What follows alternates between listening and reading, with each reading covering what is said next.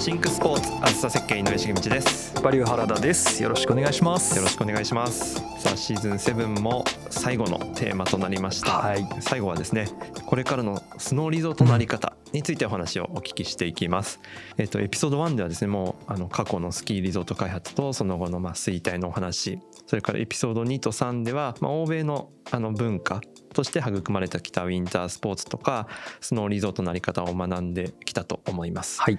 で今回は、えーこれから国内のスノーリゾートの、まあ、再起はいはい。にはどんな要素とアイデアが必要になるのか考えていきたいと思ってます。で日本に当たり前のように降るこの天然の雪ですね。今まさにもう降っている地域があるわけなんですけれどもこれが非常に貴重な資源なんですね。で足元にあるこういった地域資源っていうのを見つめ直すことで、まあ、今現在の課題とこれからのビジョンというのを描けるんではないかと思っております。はいそれでは最後じっくりお話をお聞きしていきたいと思います、えー前回に引き続き冬季産業再生機構の皆川健太郎さんにお話しいただきます。よろしくお願いします。お願いいたします。よろしくお願いします。今まで3回にわたって、はい。あのウィンタースポーツスノーリゾートについてのお話、うんいろいろと伺ってはきたんですが、えーぶっちゃけうん。国内のスノーリゾート今の課題って何ですか？うーんそうですね。あのまあコロナ禍においてまたそれがすごく浮き彫りになったと思うんですけど、うんあの社会的に見て日本は、はい。まあ、人口減少がまず一つ大きいポイントとしてありますよね。でそれからその為替の問題。これはまあ旅行者にとってははい。海外の人にとってはいいかもしれないんですけれども、まあ、全体的な課題感としてあると。でもう一つはエネルギーコスト問題っていうのが、うんうんうんこれはやっぱり日本人として生きていく上でのベースとして課題があるというここがまず大前提なんですけど、でその中であのウィンターリゾートテーマパークとかはい。ゴルフ場とかみんなそれなんですけど、僕はあの規制緩和って確かに正しいと思ってるんですけど、ん。あの規制をかけなかったことによるやっぱり数が増えてしまって、うん。あの中長期的に見るとそれを維持できなくなってるっていうのははい。日本の社会でものすごく増えてると思っているんですね。なるほど。なるほど。でまさにそのうちの一つが僕はスキーリゾートだと思っていて、はいはい。多い時はオフィシャルなものと全体を合わせると900箇所ぐらいできてるんですね。たった1億2000万人しかいないのに900箇所あるわけですよ。完全に肩ですね。方ですよね、でどれぐらい動いてるのかっていうと400弱なんです。はもう400は動いてないんです。ああ400も動いて400はないもう動いてないですね。つまり半分いらなかったってことですよね。はいはいで同時に問題としてあるのは国からやっぱりあの山を借りて作るわけですよね。うん。でそうした時にはリフトの鉄柱1本に7メートルのコンクリートを埋めてるわけですよ、はい。はいはい。動かないように。はいはいはいでそれを当然ですけどドローンでこうポンポンポンポン抜ければいいんですけど、はい。まずそもそもスキー場を辞めた時にそれを全部引っこ抜いて今度はそこに植樹植林をするっていう現状回復しなきゃいけないですね。なるほど。でこれ400箇所ぐらいあるところが当然ですけどそれできてるところっていうのはほぼいないのでそうですよね。でこれ社会問題なわけですよ。あ。のお大きくなってないだけで,、はい、で法律も追いついてないんですね。はいはいはうん、でまず大前提としてそういった問題があってうん。でもう一つは数が増えてしまって、いはい。日本のリフトチケットって大体おいくらとかってなんとなく肌感いいかがですか？えっ、となんか時間になんなんえ日中使えるとかナイ,、はいナイト券とか,、ね、とかありますよねはい何時間券とか、ね、えどれくらいなんやろうん。5000円くらいぐらいってことですよね。はいはいはい。はい。僕もその感覚値でした。そうですよね。で基本的にははい。日本の中では2900円が大体平均と言われてる、あそうなんですか？安いんです。安いですね。安いんです。ね。ほとんどのスキー場は大体5000円前後でやってるんですね。はいはいはい。じゃあ、うん。こと海外で言うと、はい。例えばニュージーランドのスキー場はおいくらだと思いますか？めっちゃ安いとかですか？ニュージーランドですからね。日本円で？まあドルでいいと思いますよ、ドルで。日本円にすると為替検査があるんで、ななななんとなく12ドルとかで。12ドルぐらい。はい。160ドル。え？え？え？逆に？160ドルですか？じゃあ、カナダのウィスラーというところや、アメリカのリゾートはいくらだと思いますか？え？え？もう分かんなくなってきた。もう500 500はさすがにないです。それはないですかさすがに。うん250ドルです。いやーすごいですね。で何が言いたいかっていうと、うん。日本はやっぱり数を増やしてしまったがゆえに、はい。デフレが起こっちゃったんですよ。だってこの国で牛丼一杯食べるの300円ですよね。あそうですね。そんな国僕ヨーロッパにい一軒も行ったことないです。途上国行ったって300円で牛丼っていうかあのメインが食べれる国行ったことがないですこんなに先進国で、うん。つまり日本は豊かなんですけど、はい。定量化されすぎてるのと、規制緩和されすぎて一つの単価がやっぱり落ちちゃったん。ですよね。これがやっぱりスキー場を作る時にはうん。当然その改修が必要になってくるわけですよ。でも作る時はみんな元気なんはい。でやれるぞと。うん。でもその時考えてた多分ファイナンス上はうん。8000円とか1万円のはずなんですよ。あ事業計画の中では。銀行を口説いて。だけどやっていくうちにいやいや平均単価ちょっと違うなと。7000円なんじゃないか？6500円なんじゃないか？ーどんどん下がっていくわけですよ。そうすると何が起こるかっていうと、うん。中長期的には回収できなくなるわけですよね。そうですよね。が結局数の規制をやらなかった理由になって修繕回収ができないので、はいはいはいはい。もう、えー、と日本はリフトの古さがはい30年以上経ってるものが70%超えてるんですね。でこれは何を指してるかというとうんそもそも30年以上持つものでもないんですね。当たり前ですけど。中ですからねだって30年前の車乗りますか？まああんまり乗りたくはないむしろもう車検通らないですよね。そうですね。っていうことがスキー場には起こってるんですよ。はあ。で同時にそれがバブル期に一斉に作ったんで、うん一斉に壊れる可能性が高いわけですよ。一斉にっていうのは例えば3年以内に全てのスキー場にそういう不具合が起こるとかはははは5年以内に全てのスキー場にそれが起こるっていうのがうん昔で言えば900箇所起こっちゃうわけですよ。うわうん数字上の話で言うと。ーはいはい温暖化みたいな話を今してますけど、はい。だから、うんそういった課題感があるんで、えー、と僕が思ってるのはどちらかというと人口とかリフト券がいくらとかっていうよりも、そういった課題を含めた上で中長期的に本当に運営ができるリゾートのモデルケースを作らなければならないと思うんなるほどなるですよ。ほど。はいあなるほどこのやり方だったら再生できるんだはいはいははいないというはい。ロールモデルを作りたいとは思ってます。まあ、実際そのさっきもお話にありましたけど海外からまあその日本の貴重な雪資源を求めてっていうので、まあ、インバウンドはいでその、ね、スノーリゾート求めてこられる方って一定数というかかなりの数これからも増えてうんいくだろうなっていうところは想像できるんですけど、まあ、でもそこに対しての今の日本のその状況って非常に難しいというか、うんそうなんですよ。そのなんていうんですかね日本のポテンシャルみたいなところはどういったところになんかあると思いますか、うん。とかどういう可能性が？これから話したら、はい。多分原田さんはもう次ははい。リゾートを経営したくなっちゃうと思うんですけど、語り部声ですねうんあの聞かせてください。なぜかというとですねあの陶器産業はもともと最大人口になったのが1860万人がはい日本の中で一番多く人口がいたんですね、スキースノーボードが。で私をスキーに連れてっての時代ですでこれがバブルで、えー、と第1話で話した時の東京ディズニーランドの CM が苗場より混まないよという CM だったっていう話しましたよね、はい。あの状態が1860万人です、はいはいはいはい。でリゾートが増えてしまって900箇所になったと、はい。うん。でその中でコロナ禍も含めて400万人まで今減ってるんですね、うんでコロナ前で大体760万人。まああの仮にコロナから浮上していった時にはい。700万人ぐらいにはあ戻る可能性があるということですね。でもう一つの話としては、えー、と数が減っていってるっていうことと、まあ、どう再生させるかっていう問題は別としてもはい。数は減っていってるわけですね。うんうんつまり何が言いたいかというとインフレしやすそうなんです。ほうほうほうほうほうう。ん。うん。で人口が必ず上がる可能性があるものと、一方ではスキー場の数が減る可能性があるということで、うん。どっかで必ずあのインフレのポイントが来はいはいるんですね。はいはいはい。でもう一つ面白いところが、井上さんさすがでこのタイトルにもありましたけど雪資源っていうのは日本はやっぱり保有していて、はい。はい。50年後には日本に仮に雪がなかったら世界中に雪がないと言われてるんですね。でそれぐらい雪資源としては豊富なんです。はいはいでこれ温暖化で雪がなくなっちゃうっていう話ではなくて、はい。うんうん温度が下がると雨が雪に変わってるだけなんですよ、つまり温暖化すると雨になっちゃうっていう話ですね、ですね。で要は冷えるところがあれば人工雪は降らせることができるんはいはいはいはい。で世界中でその人工雪は多いんですけど天然が降らなくなってくるっていうことが50年後に起こるっていう話なんですけど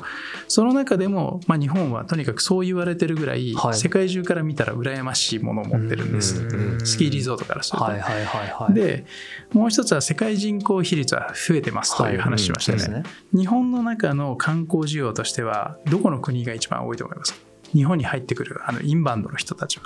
需要としては？うん。中国ですか？僕も中国だと思ってました。うん。アメリカ、あとは？うん。ビジネスも全部入れても中国人が一番多いんです。ん。で順番にすると中国、韓国、台湾、香港なんです。ほうほうほうほう。でニセコにいる人たちはみんなあの白人なんですよ。でうん。日本人って白人かっこいいと思ってるんで白人がいるところはやっぱり素敵ってなるじゃないですか。あれは多分敗戦国だと思うんですけど 僕に感覚その感覚がゼロなんであれですけどうん。外国人がいるってそういう感覚を日本は持っているんでとかくそのアメリカ人が多いんじゃないかとかうん。例えばスキー場だとオーストラリア人が多いんじゃないかニュージーランド人が多いんじゃないかって言われてるんですけうんど全然そんなことなくてはい。もうあの比率として中国韓国台湾香港なんですね。はでこれはあのもう日本の観光需要は全部そうなんですけど、はい。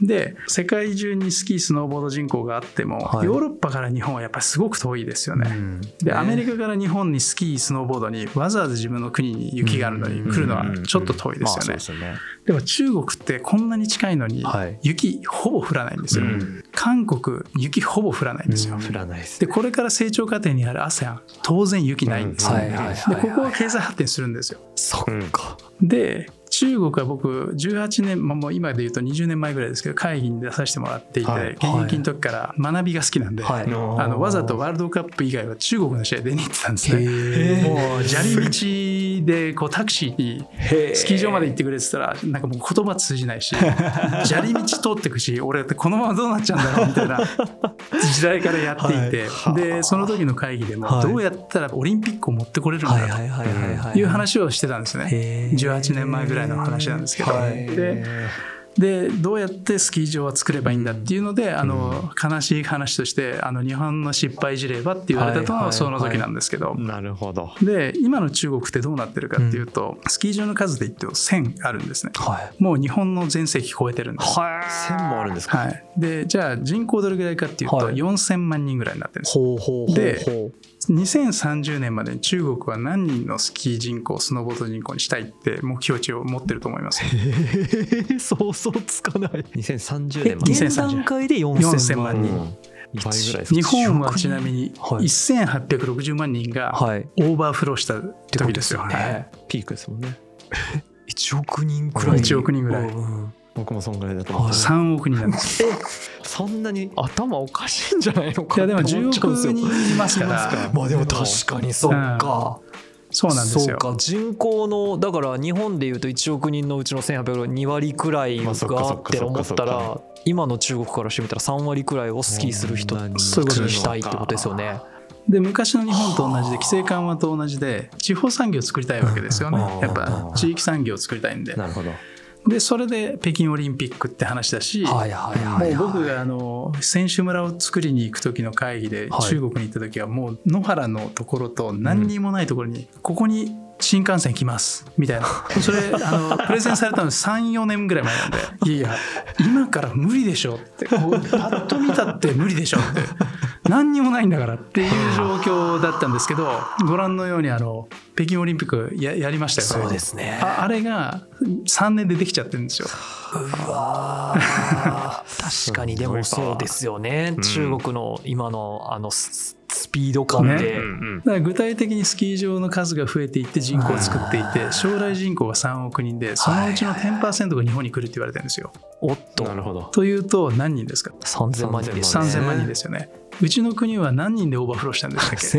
1860万人。ですよね。でそのうちのスキー場の数は今半減してますよね。おっと。で要は日本人が潜在人口が1000万人いるとして。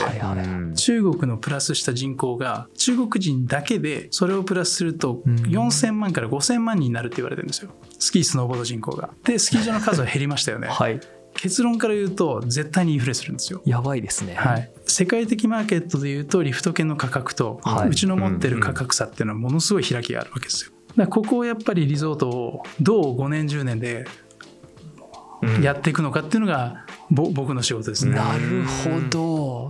時間がもうないですね。ないですね えー、やばだから可能性があるんですかはい。どうなんですかっていう結論からするともうそれは可能性しかない。ですね。はい。ちょっとスノーリゾート探しに。でもあれですね。日本がそれこそ自分たちの過去も見習ってじゃないですけどうん。またこう増やすんじゃなくてむしろ手にチケットリフト券が手にそうですね。入らない状態をうん。作っていくというかん価値を作っていくところが大事になりでますよね。最初にやっぱり掲げた目標というかあの課題が3つありましたよね、やっぱり日本の人口が減ってしまうっていうことと、エネルギーコスト問題と、ね、やっぱりデフレの問題とってあったと思うんですけど、ああいった為替の問題ですね。はいはいはい。で同時にもう一個あるのははい深い話をすると、日本の中でうん。中国も含めた海外の人たちの投資家が投資できない投資しにくい環境に今日本はいるので、なるほど。でこのお金を毎回僕はその話をするはい。ケースが、まあ、あのビジネスシーンではあるんですけど、うん。要はこのお金を本当に昔のバブルみたいに日本人だけのお金でやりますかと。ほう。うん。不可能ですよねと、はい。このはい。GDP で。ってことは外国人資本比率をやっぱり上げなきゃいけないしうん。同時に彼らにどこまでのものを売るのかっていうことに新しいルールが必要ですと。ん。それはなぜかというと自分たちのお財布でこれを直すっていうのはうん。ちょっと現実的じゃないと。はい。うんやっぱりもうちょっと現実的な話は世界中の富からその日本の資源である可能性のあるリゾートに投資をしていただかないとこれを新しく変えることができないです。と、はい。そそこが課題なんでよく日本の人はなんか日本のお金で何とかしたいなとか、まあ外国人に全部売られたくないとかっていう人いるんですけそどそその会話はもう相当幼稚ではい実際の話言うと、はい なるほど、ね、そうなんですよ。だからそそこがやっぱりウィンターマーケットの再生にはすごく重要ですね。はあ。ーなるほどいや、うん。なんか僕もどちらかというとやっぱりちょっと不安を感じてる側の人間というかその日本の土地がどんどん海外の人に買われてしまってとかで、まあ、ある種その、まあ、領土という考え方なのか分かんないですけど、なんかこう取られちゃってるような感覚がなんかどこかであって、うん。なんか大丈夫なのかなとかすごい不安いに感じてたんですけど。いや土地ってやっぱり最も大切な部分じゃないですか、だから渡せないんですよ、はい。ただ、うん儲からなくなったら、はい。持ち帰れましたっけ？土地って、っ持ち帰れないですね。てことですよ。つまり我々のものなんですよ、おー。なるほど、うん。そっか。結局は儲からなくなれば、はい。当然ですけど投資家は誰かに売りたい。そうですね、うん。はい。うんその時に呼び戻しで日本がそれを保有するのかどうかは別としてもうんうん持ち帰れないんですよ。なるほど。基本的には。なるほど。はい、それよりはもうそこを一時的に権利を持っといてもらって、まあ言ったら経済を回してもらってっていうことですよね。僕はそう思ってます、なるほどな、うわ。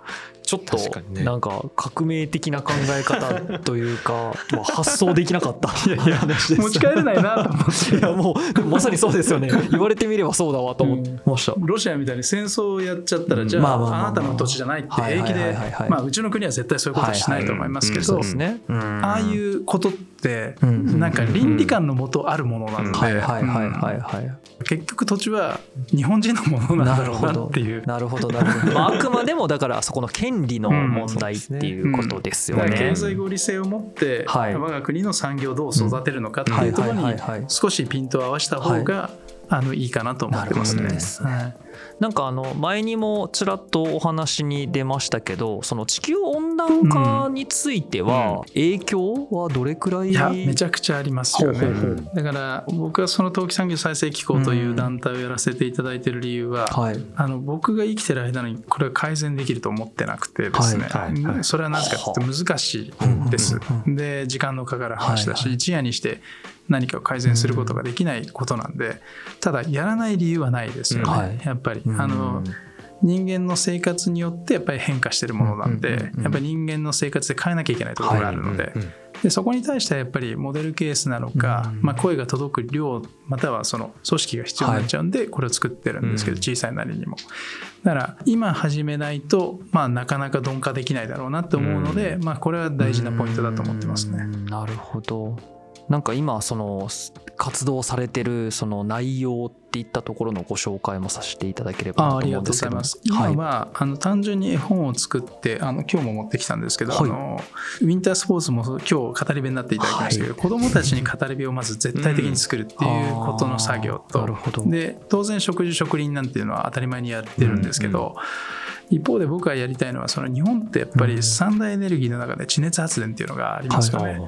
で温泉があるし地震があるんで地熱発電ってすごく大事はなリスクでもあるけど資源でもありますよね。うん。であの僕は今アッピーという岩手県にあるリゾートをやらせていただいていて、そこの,、まあ、あのスキー場の責任者やってるんですけど、あの世界で初めて地熱発電によるトレードオフっていうかオフセットできるリゾートを作りたいと思っていて。ほでやっぱりこれから電力供給もそうだし安定させるということと金額も相当変わってきちゃうのでやっぱりそこに対する自走できる仕組みを作りたいと思ってるんですね。でリゾートとして再生させるにはこういったモデルケースなんだというまあ一つのケースを作りたいと思ってますね。うんだからどちらかというとその単純に絵本やってます、はいあのいろんな人に啓蒙活動やってますって、これはまあ当たり前にやるべきことなんで。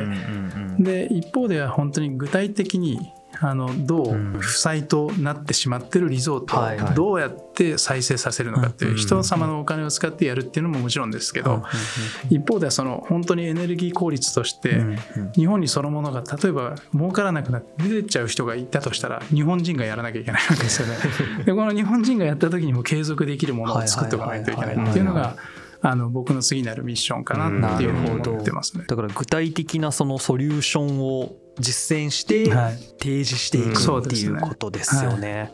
ちなみにそのリゾートに関しては、アッピーっていうところがあるんですよ。はい。えっと、運営されてるっていうそうでことですすね。ね。僕は昨年の11月1日に就任して、はいで、あの名前としては統括なんですけど、はいあの契約上はもう CEO なんであの基本的にはリゾートの責任者ですね。なるほどですね。それはもともと運営されてたところをそうですねのまあ言ったら請け負ってそうですね。まあ運営されてるってことですね。じゃあ実際に今まさに稼働中か完全にやってますね。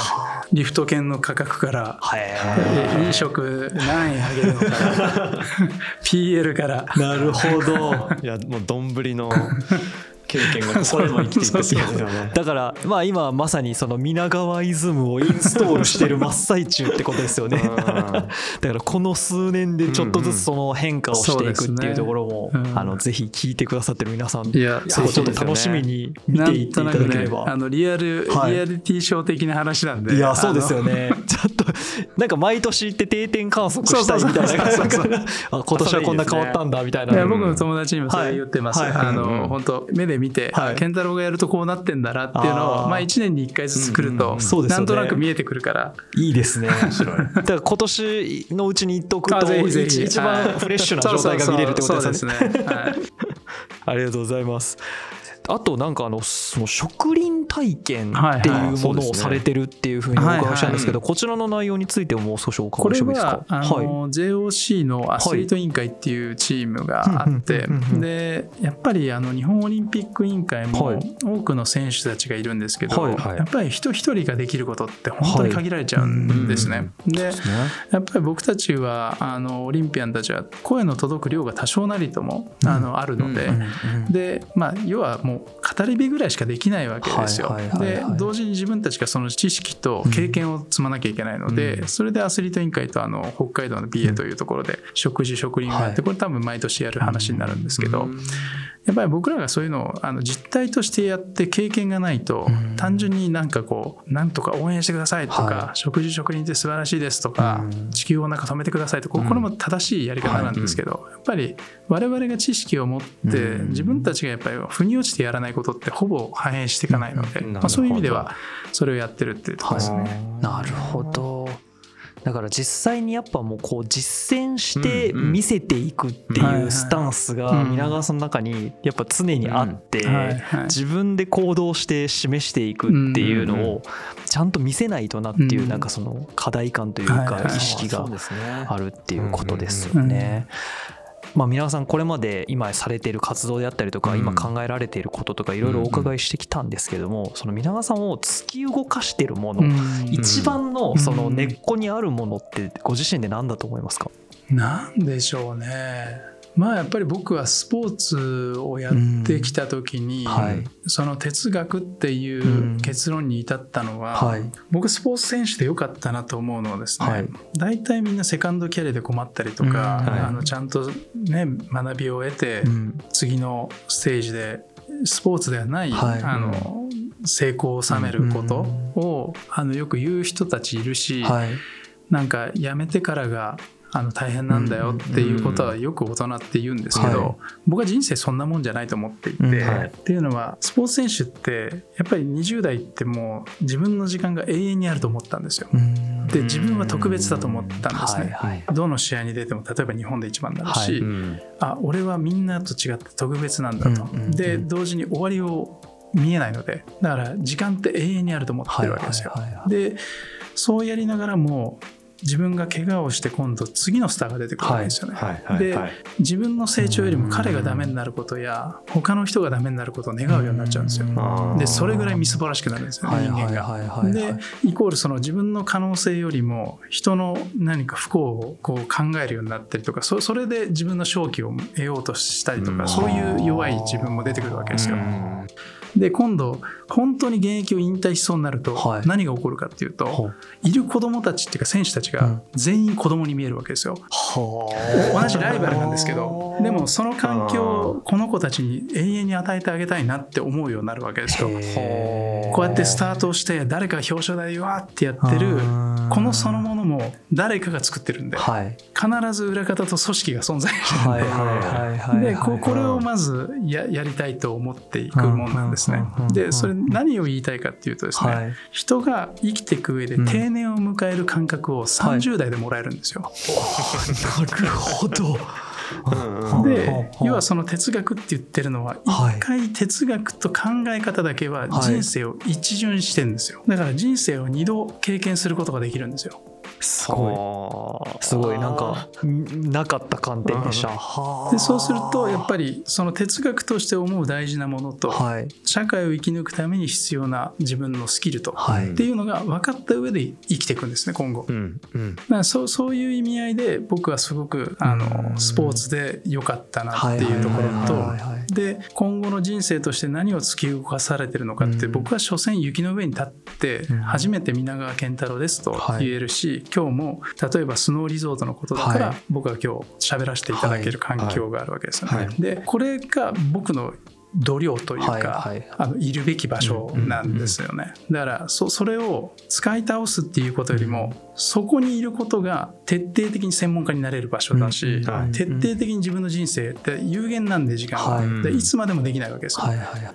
でだどこかにピン刺しをしなきゃいけないわけですよね、うん人生を。うん。だから選手というところでやってその能力で違うステップで例えば IPO をする人もいればお金持ちというふうになる人もいるんだけれども僕はだからそのリソースを徹底的に雪山に注ぎ込むっていうのが基本的な考え方なんでだから大変だということもないですし、はい。他に何かやりたいことがうん。ゼロなんですね、うん。僕はもうリゾートを再生させるっていうのと陶器産業をなんとかさせるっていうのが多分自分の人生でやるべきこと。でこれ多分6070になったらうん。やっぱり自分の能力って衰えるんですよ、うん。第二の引退が来るわけですよね、でこの時にやっぱり僕がブレてないようにしたいのと、うん。その時にはできる限り人のサポートをすることだけで生きていける状態にはなっていきたいっていうのがあるんですよね。